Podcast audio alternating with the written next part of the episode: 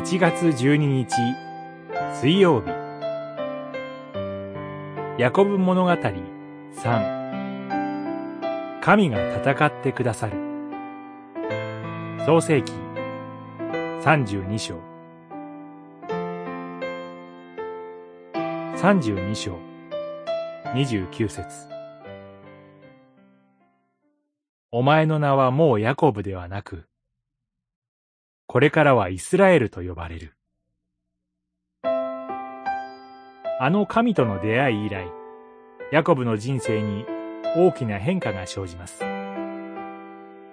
たどり着いた叔父の家での生活の中で、ごく自然に神や主という言葉が語られるようになるからです。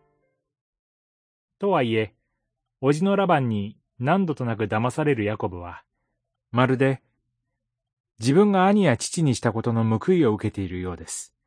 やがて、故郷への旅路に着くヤコブは、兄エサウが迎えに来るという知らせにおののきます。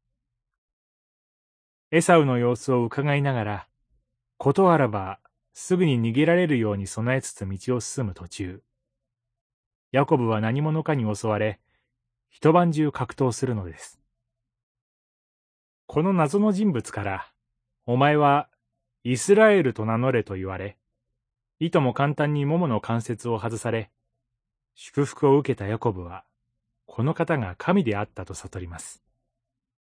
神を信じるようになりながら、なおも自分の知恵に頼り、人の顔を恐れて生きてきたヤコブは、神との格闘の中で徹底的に砕かれました。人の顔ではなく、神の顔を見て生きる者、自分ではなく、神が戦ってくださることを信じる者へと変わる必要があったからです。イスラエルとは、神が戦うという意味です。不安と恐れの中で、人はしばしば自分で戦おうとしますが、神の勝利を信じる者は幸いです。祈り。神様。自分の力に頼ることなく、あなたの勝利を信じて生きるものとしてください。